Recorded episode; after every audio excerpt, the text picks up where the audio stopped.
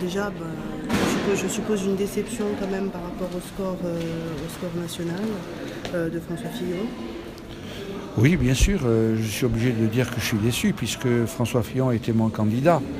Mais bon, euh, comme je disais à l'instant, euh, on paie peut-être toutes ces affaires et ce dénigrement de, toute la presse nationale et internationale.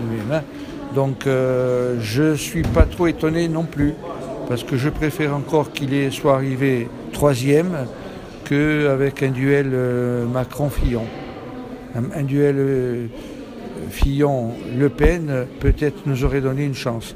Mais un duel Macron-Fillon, je pense que non. Donc à la limite, il vaut mieux comme ça. On va s'en satisfaire. Au lendemain de, cette élection, je suppose que vous pensez déjà aux futures élections législatives. C'est l'heure du rassemblement Absolument, c'est l'heure du rassemblement. Parce que là, bon, je ne pense pas qu'on ait, été divisé sur cette élection.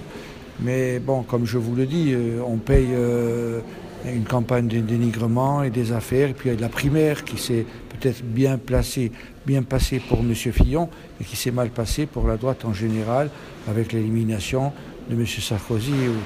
Donc aujourd'hui, il nous reste localement, du moins euh, au niveau de la Corse du Sud, à gagner les deux élections euh, législatives avec M. De Rocazer et M. Ferrara.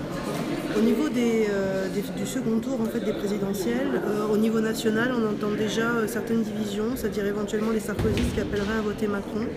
Bah, ça, c'est déjà fait puisque j'ai écouté la, la, télé tout à l'heure les informations.